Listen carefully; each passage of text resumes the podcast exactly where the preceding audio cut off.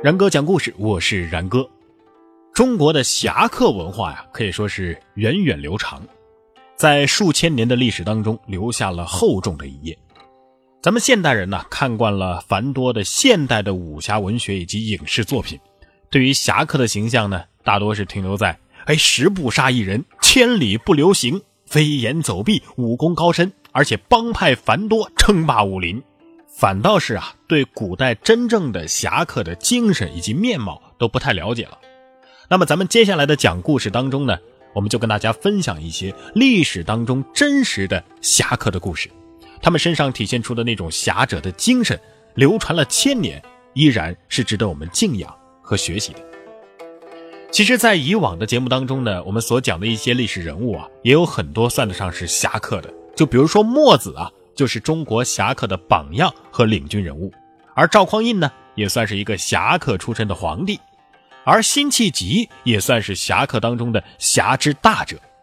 咱们接下来要讲的这些侠客呀，可能并没有像他们那样耳熟能详，但是呢，在古老的中国社会，他们却是一群跳出了纲纪法度的存在，他们有着自己独立的观念和原则，行为虽然常常出入于法律之间。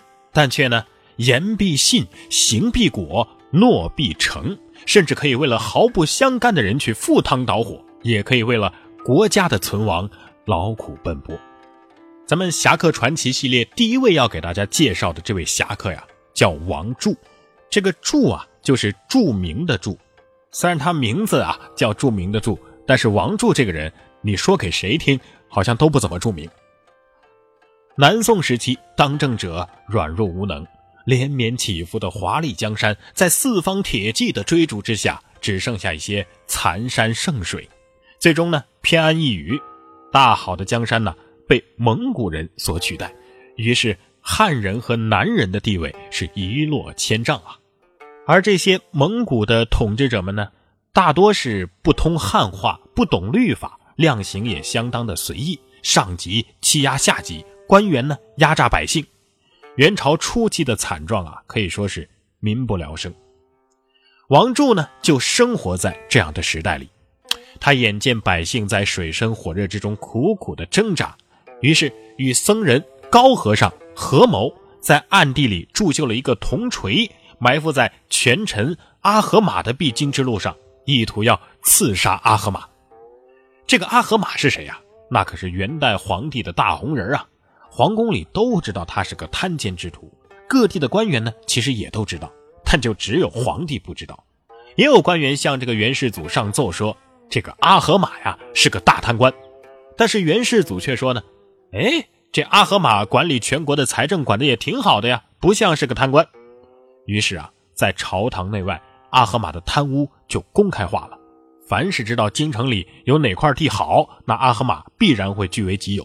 并且他为了赚钱呢，是各种手段都上啊。要是盐最赚钱，阿合马就从盐里赚钱；茶叶赚钱了，阿合马就从茶叶里赚钱；要是铜铁赚钱，阿合马就从铜铁里赚钱。反正啊，堂堂帝国只要有赚钱的地方，那就有阿合马一份他这么做必然会有人看不惯，所以啊，也有人上书元世祖控告阿合马。但是呢，阿合马就把上书他的人押到监狱里，让控告者死于酷刑。原史上就是这么评价阿合马的，说他内通祸会，外事微行，庭中相视，无敢论列。但是，就在这个时候，王柱这个元代的民间反腐英雄出现了。别人听了阿合马贪污受贿，就跟没听到一样啊！大家都知道，你能怎么样呢？但是王柱听到了，却十分的愤怒。皇帝，你不管阿合马贪污受贿是不是？那我王柱就偏偏要管一管。于是，这个王柱啊，就私下里打造了一个大铜锤，自己对自己发誓说，一定要用这个大铜锤砸碎阿合马的脑袋，为皇帝除掉这个大贪官。王柱知道，只有自己一个人肯定是不能把阿合马的脑袋给砸碎的，他需要寻找自己的配合力量。于是呢，就找到了那个高和尚，他们两个人密谋啊，在一个恰当的日子里要干掉阿合马。这一天终于到了。就是至元一九年三月的一天，元世祖由皇太子陪同在上都，王柱呢和高和尚拉起了八十多个人，全部化妆成元朝皇宫卫队的模样，打着皇太子要还都做佛事的幌子，夜里悄悄地进入了京城。一大早，王柱派遣两个僧人传旨中书省，让他们购买斋物。中书省虽然说有些怀疑吧，但是也没有搞清楚。到了上午，王柱又派遣崔总管假传令旨，让枢密使张毅带领一些士兵夜里在东宫前去会合。张毅呢，没有辨出真假，于是夜里就命令指挥使严毅领兵到了东宫之前。王柱呢，骑着马见到了阿合马，告诉阿合马说呀，太子要回来了，让他们这些官员呢，全部要站在宫前迎接太子。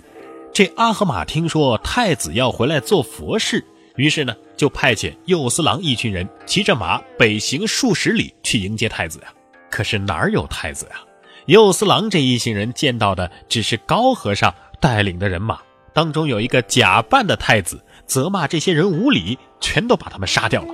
于是骑着夺来的马，一路无阻南入建德门。到了夜里二更天的时候，假太子们到了东宫前。所有跟随着假太子的人马全部下马，只有假太子立马指挥，把中书省的官员呐呼至马前。这个假太子呵斥了阿合马数声，王柱呢就把阿合马牵到一边，拿起大铜锤砸碎了阿合马的脑袋。这个元代最大的贪官就这么死掉了。再接着呢，还呼叫左丞相郝真来到马前，也被杀掉了。右丞相张惠被一根绳子拴住。算是给逮捕了。枢密院、御史台的各个官员们是远远的看着，压根就不知道发生了什么。只有尚书张九思看到了王柱导演的诱杀骗局，大声的高呼：“我们受骗了！我们受骗了！”留守宫廷的弓箭手这个时候乱箭齐发，首先就射死了假太子。其他的人呢，也纷纷逃离不及，大多被擒拿了。高和尚骑马远去，只有王柱还挺身站着，请求把自己囚禁起来。元世祖知悉王柱锤杀阿合马的消息之后啊，回到了大都，命令追捕高和尚。几天之后，高和尚也就擒了，和王柱一起就斩于市。王柱在临行前，哎呀，很像我们现在看到的电影里的那种英雄人物啊，慷慨激昂的大声高呼着。王柱为天下除害，今天虽然死了，但是死而无憾。过一些日子，必然会有人在写书的时候，把我砸碎阿合马的事情写进书里，成为千古篇章。要说这个王柱啊，也算是有远见，在元始的奸臣传里，第一个写的就是阿合马，在阿合马的后半部分啊。写的就是王柱如何锤杀阿合马的故事。只要元始在，那王柱啊，还真就算是千古了。所以今天给大家讲的王柱啊，就是一个记载在历史里的民间的反腐英雄。